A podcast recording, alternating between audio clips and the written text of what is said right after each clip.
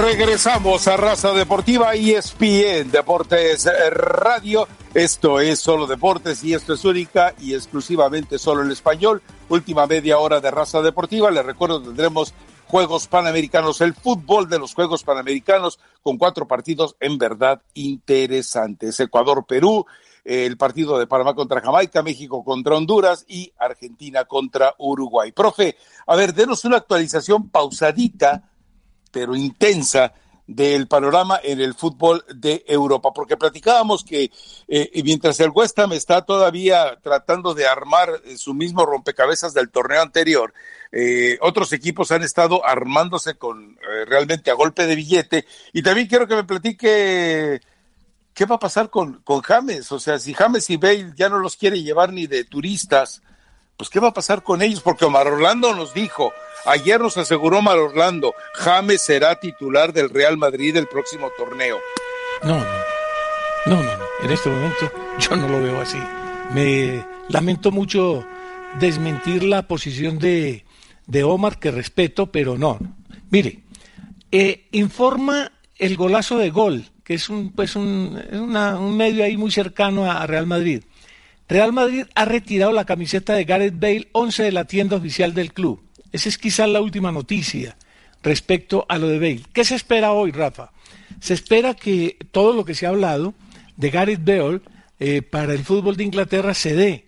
¿Cuáles son las opciones? Se habla mucho del Manchester United, se habla mucho del Tottenham, se habla del Everton, se habla pues de varios clubes, hasta del Southampton. Entonces, esta es quizás la noticia en este momento que está más cercana. No viajó Bale, no viajó James al partido que va a disputar hoy Real Madrid en Austria frente al Salzburg.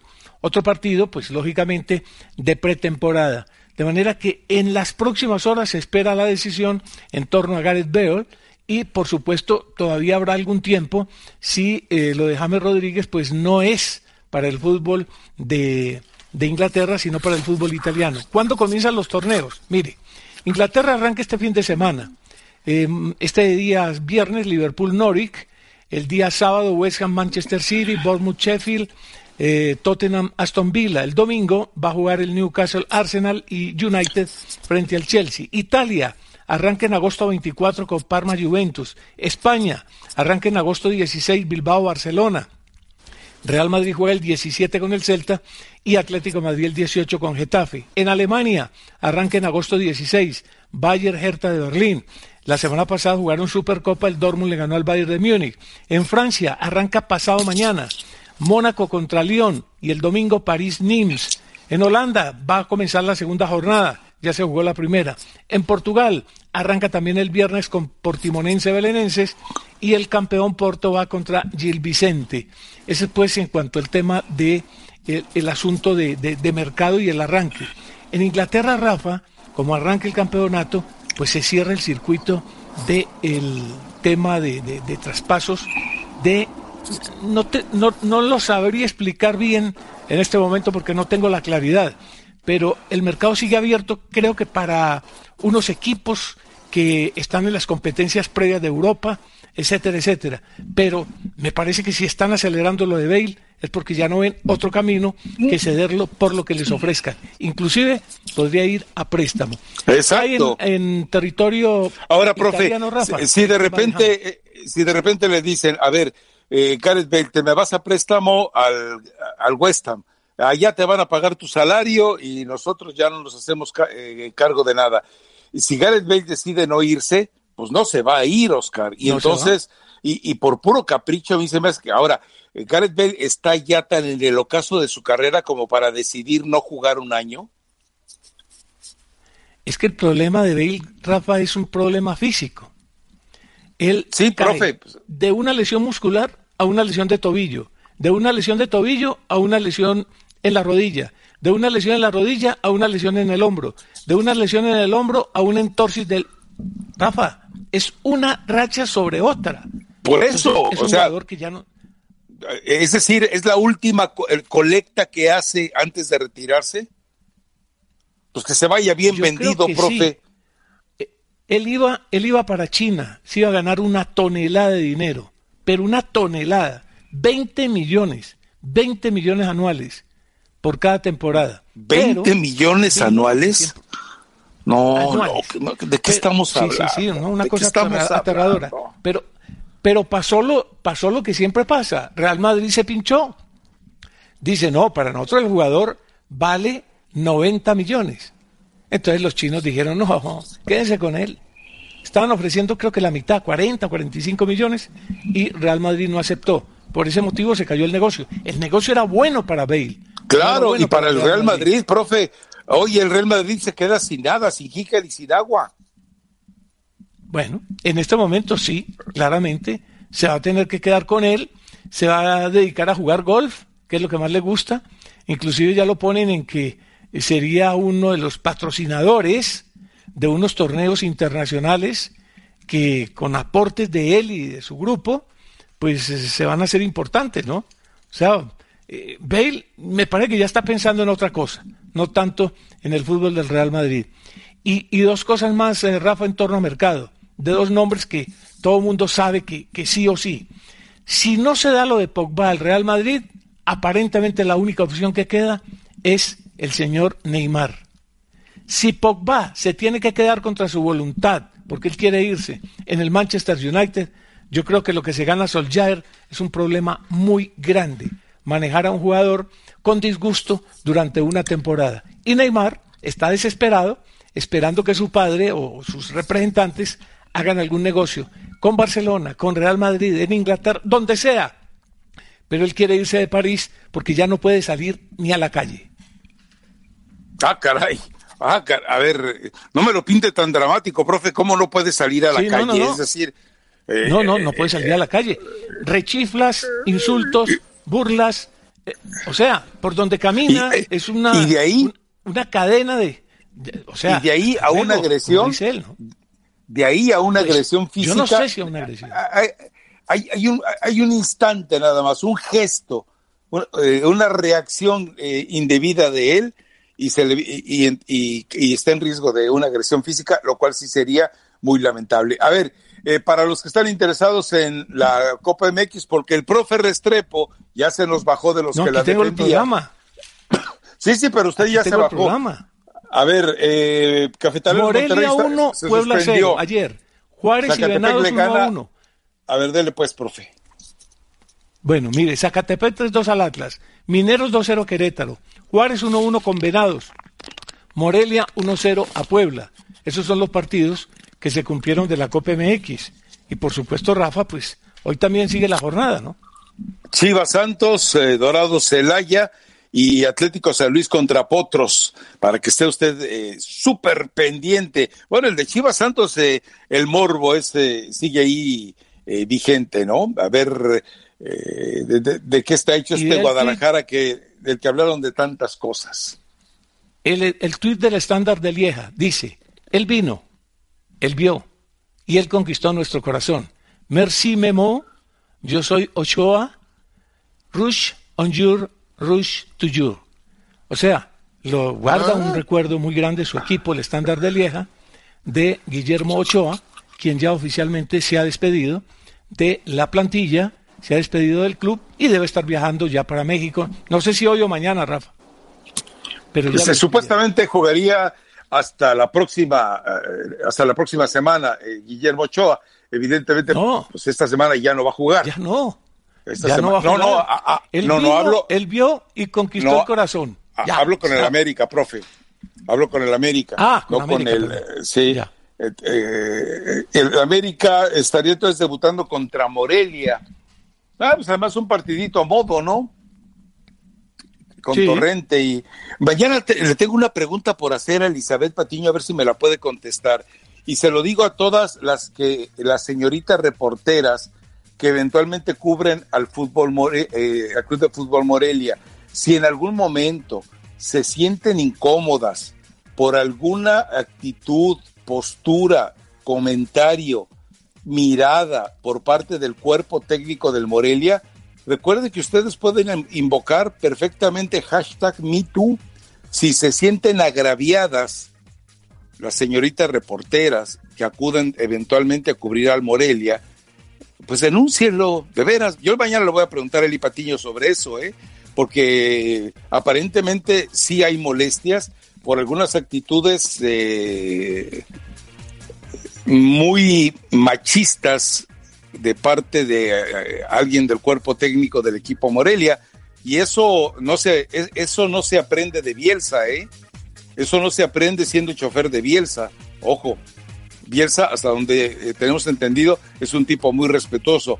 Pero bueno, lo platicaremos mañana con y Patiño a ver si ya sabe algo de ese tema. Pero si usted que nos escucha está vinculada al trabajo profesional con el equipo de Morelia y se siente inquieta o molesta, denúncielos o denúncielo, no hay ningún problema, ¿eh? Vamos a la pausa, regresamos enseguida. Esto es Raza Deportiva.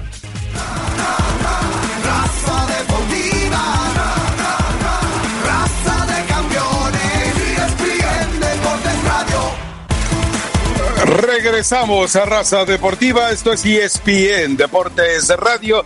Bueno, eh, Cruz Azul, recuerdo el último segmento de Raza Deportiva. Enseguida le presentamos una espectacular cartelera de eh, fútbol de los Juegos Panamericanos. Eh, llega Angulo, un jugador con a ver, eh, el problema es, son la cantidad de motes que le están cargando a este futbolista, la cantidad de comparaciones con el sobrenombre que lo están eh, ya exponiendo a que a final de cuentas, pues no sea lo que presuntamente se supone que debe aportarle al equipo de Cruz Azul. Vamos a escuchar a Pedro Caicilla eh, hablarnos de Angulo y espero que él mantenga la mesura y no la forma, eh, ¿cómo le dicen el Benzema Angulo? Ave María Purísima. Venga, suéltelo, eh, Julián. Tenemos mucha confianza en todo el grupo. Tenemos mucha confianza en todo lo que son los jugadores que tenemos en la, en la portería, en la línea defensiva, en los medios, en los delanteros. Y no creo que esto sea de igual manera que, que algo que puede estar pasando o que pueda, puede estar ocurriendo en determinado momento no se debe a una sola causa, entonces tampoco se va a deber a una sola solución que ahora viene alguien y alguien nos va por alguna razón a solucionar todo lo que son los problemas que tenemos que seguir trabajando. Siempre se habla que, que Tigres, que es el campeón, es el equipo a vencer, que Monterrey es el equipo a vencer, que América es el equipo a vencer. Yo creo que nosotros somos los que tenemos el reto más importante del fútbol mexicano. Y nosotros tenemos que tener eso muy claro. Nuestro foco es de romper una sequía de 22 años, de 43 torneos. Bueno, pues ahí está eh, Caixinha con la llegada de este delantero ecuatoriano, con un recorrido, con un prestigio, selecciones nacionales, etcétera, etcétera pero bueno, eh, llegó el momento de demostrar que puede eh, conseguir en el fútbol mexicano. Mucha gente eh, o, muchos dicen que puede ser el que puede estar a la altura de Chucho Benítez. No, yo creo que jugadores ecuatorianos como Chucho Benítez y como Estupiñán, poquitos, ¿eh? bueno, y como Alex Aguinaga, claro. Sí, no, no, yo creo que es que eso es muy feo, Rafa, y además es muy comprometido para el muchacho. Que ya lo comparen con Chucho Benítez, o que lo comparen con otros jugadores que han pasado pues por el medio internacional ecuatorianos, es muy difícil, es muy difícil.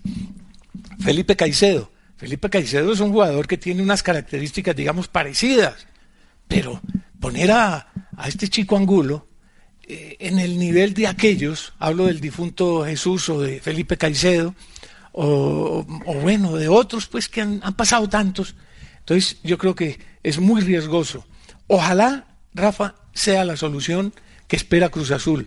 Cruz Azul sigue encartado con dos jugadores, alguno pues eh, Cauterucho definitivamente pues no fue, Caraglio a veces sí, a veces no, eh, Mena se fue y dejó un vacío muy grande, ellos pensaron que no era importante, no rindió tanto en Cruz Azul como si está rindiendo en León, entonces yo no sé si Angulo vaya a poder con ese peso, Rafa, de responsabilidad que le están entregando, porque todo el mundo habla de él y resulta que él solo no va a resolver todos los problemas que tiene el equipo en ataque, ¿no? ¿Y cuántas veces ha llegado eh, jugadores con un sello de goleadores? Incluso hablando de Ecuador, ¿no? Eh, recordemos que en la época de Chicho Benítez le trajeron a Chicho Mina. Y Chicho Mina dijeron, no, no, pero este la está rompiendo, realmente va a llegar a, cansarse de hacer eh, goles. Y bueno, Chicho Mina pasó con más sombra que luz por el fútbol mexicano. Y también el jugador que tanto peleó Miguel Herrera, que tanto peleó Matosas, y que hasta ahora en Cholos de Tijuana se me está yendo el nombre, profe, Emíler Bolaños. Eh, pues sí. Tampoco ha sido el jugador que se pensaba que iba a llegar al fútbol mexicano a reventar la liga, ¿eh?